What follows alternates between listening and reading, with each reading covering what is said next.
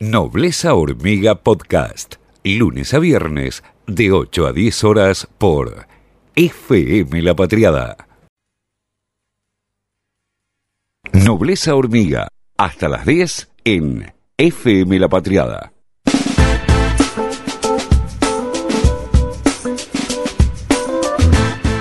9 y 1 de la mañana en todo el país. Van a tomarse medidas sanitarias nuevamente en los próximos días. Va a ser hoy o va a ser mañana que el presidente de la Nación va a sacar un nuevo decreto, por eso estuvo dialogando con gobernadores, como lo comentamos hace un ratito, eh, y vamos a consultarle a, Gabriela Piovano, que es una de las expertas en epidemiología, cómo está viendo la situación que se avecina. Gabriela, muy buenos días, Ezequiel Orlando y todo el equipo de Nobleza Hormiga, ¿cómo te va?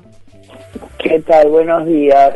Bueno, Mira, la verdad que la situación se llegó ya hace una semana o más a, al colapso real, digamos.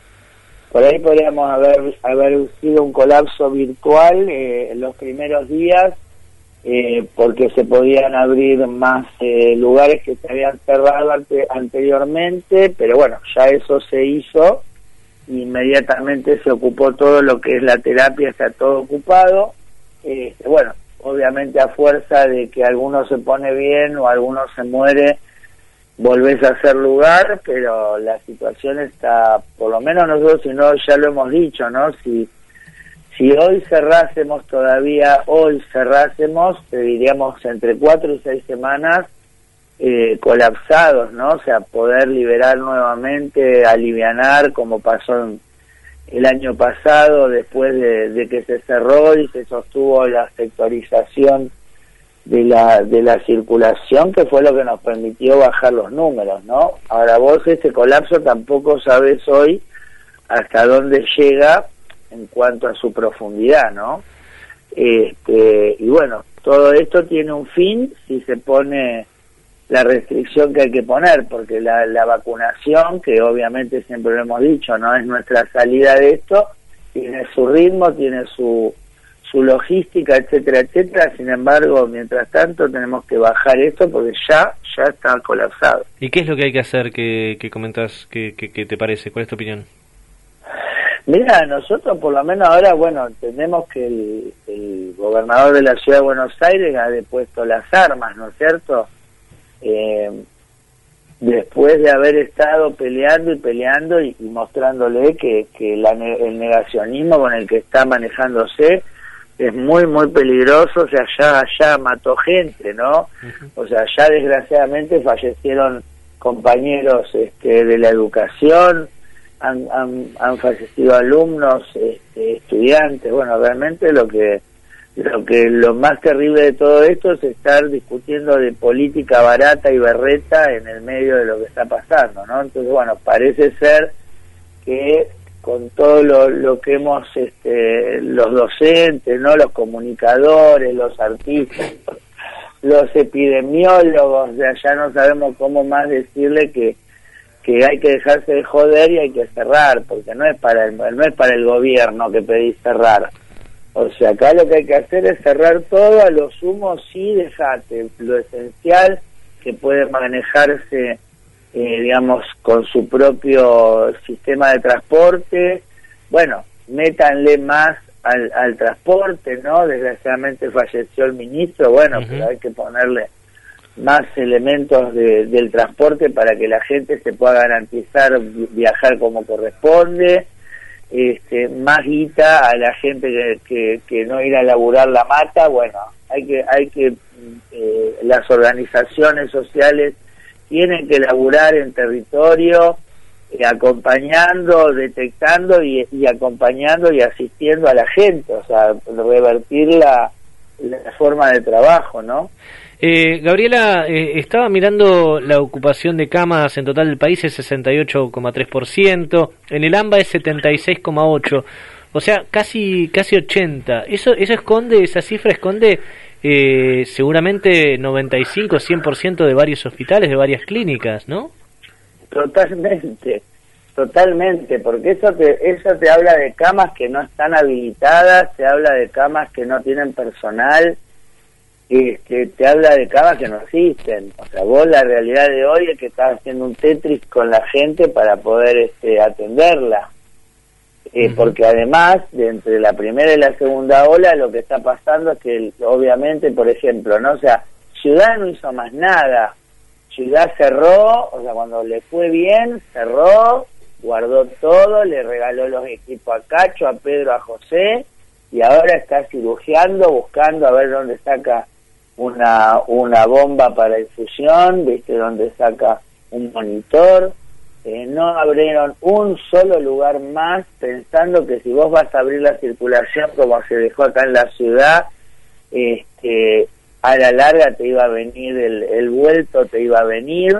Bueno, no acondicionaron, viste, cuando ahora hablaban de la, de la sala para la gente de, obras sociales, que otra vergüenza, ¿no? Bueno, por lo menos lo desarticulamos eso también. Pero no, o sea, a uno no le molesta. La, la perdimos, me parece. Todo. El tema es que tenemos que tener lugares para todos, entonces, ¿por qué hay hospitales modulares, por ejemplo, en el mismo hospital Muniz, en el Piñero, en el Pena?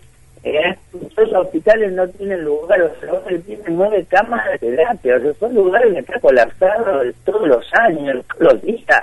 No, no es la pandemia, ¿entendés? Entonces, ni siquiera, eh, bueno, ya digo, en este contexto de pandemia, a veces se te va a volver, que sabes que el, privado te va a colapsar, si no te importa el público, el privado te va a colapsar. Entonces, por favor, este, no movió medio músculo por esto. Entonces, bueno, ahora obviamente se viene toda esta subida tan rápida, este, con gente más joven, con gente que viene peor o gente que viene peor evolucionada, que gente que entra y al rato se muere, es una situación horrible que, que realmente la podríamos haber evitado.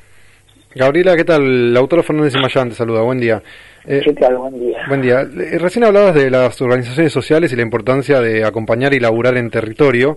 Eh, y ayer varios medios salieron a criticar que se le den vacunas a, a, las organizaciones sociales. ¿Qué tan importantes son en pandemia estas organizaciones?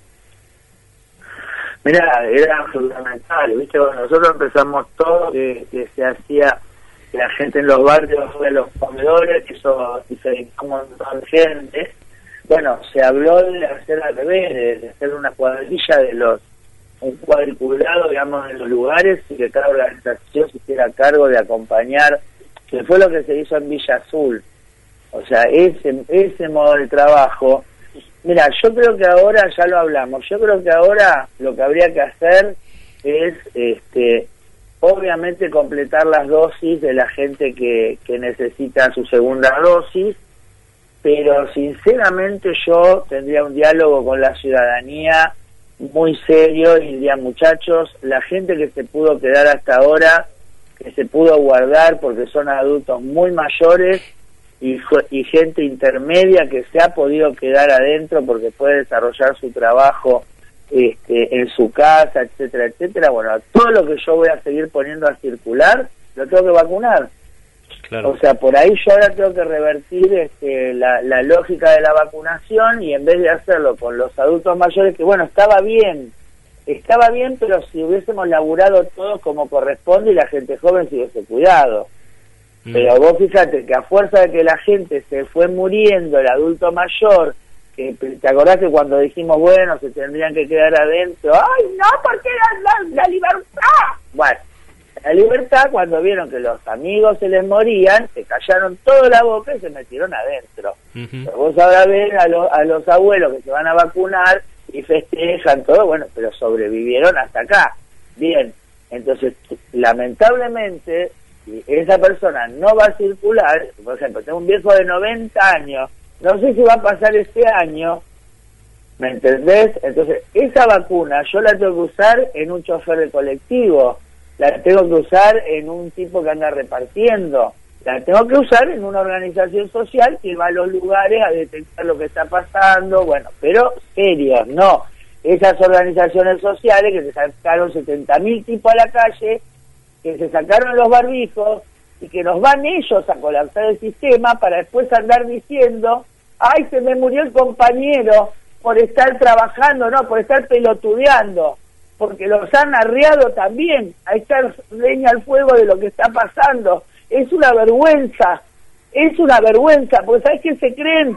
Esto es problema de los ricos, o se creen que cuando se muera un compañero se lo van a poder tirar a Alberto Fernández, son unos pelotudos, son unos hijos de puta. Eso me da bronca, me da mucha bronca, porque ahora creemos que el virus es solo para un lado, y el virus es para todos. Entonces realmente eh, creo que en este momento hay que sentarse muy seriamente a hablar de qué es lo que se va a hacer, porque las escenas de 60 mil pelotudos marchando por mil pesos de mierda que les van a dar, ¿para qué? Encima enojados, sacándose el barbijo, haciéndole lo que no, se importa, no, les, no les importa lo que pasa, y después lo vamos a llorar, después nos van a poner una bandera. ¿De qué nos sirve eso? no van a aprender nada de lo que está pasando. Bueno, lamentablemente el virus nos enseña, nos guste o no nos guste.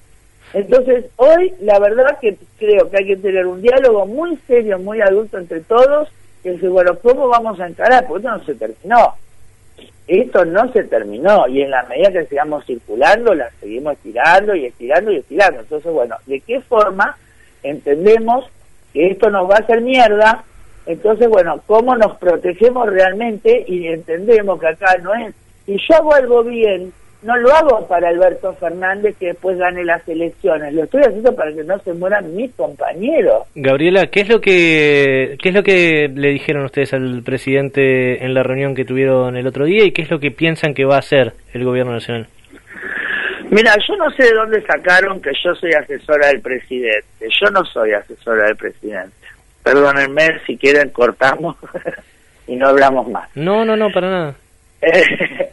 no, yo lo que soy es que trabajo con asesores del presidente y te digo la verdad, agarro y los llamo y les rompo las pelotas. Y les digo, fíjense esto, miren aquello, háblenle de esto, porque por ejemplo nosotros trabajamos, tenemos ahí el pabellón coach, que cuando empezamos no tenía oxígeno y era una trampa mortal, y ahora estoy rompiendo las pelotas para que le digan al presidente que, que se ocupe de, no a él, pero que, que se ocupen de ver si se puede poner ahí respiradores, porque ahora tenemos gente mucho más joven y, vos si vos pasás un paciente a terapia y, la cama la volvés a ocupar, obviamente eh, otra vez vas a colapsar la terapia. Entonces, por ejemplo, cosas así de esa de esa índole le he hecho acercar mi inquietud al presidente, pero no no estoy sentada en ninguna reunión ni la verdad que no no tengo llegada a él, pero bueno, más o menos lo que sí te digo es lo que hemos estado charlando con dos o tres de los que llegan a él sí, este y hemos estado hablando de la necesidad de cerrar, por, o sea, vos después podés sostener, por ejemplo, la industria que puede movilizarse con sus propios mecanismos, o sea, tenemos que reconstruir las burbujas o corrales que son las que fueron garantizando que las infecciones se producían, digamos, de a poco, sectorizadas y bueno, y manejables, ¿no? Por lo menos mientras seguimos vacunando. Gabriela, muchas gracias por tu tiempo. Bueno, discúlpenme, me pongo loca porque nosotros le vemos la cara a la gente de la que ahora estamos hablando por ahí de, de una forma, digamos, eh, alusiva, ¿no? Entonces eso es lo que a uno lo pone mal porque es todo, todo ver circular gente eh, llevada de acá para allá es ver gente que va, la va a pasar mal y queremos evitar eso. Así que bueno chicos, buen día, muchísimas gracias. Muchas gracias. Gabriela Piovano, infectóloga, pasó por aquí por Nobleza Hormiga. Desde el barrio de la Paternal, en la ciudad. Lo mejor de Nobleza Hormiga, ahora también en podcast.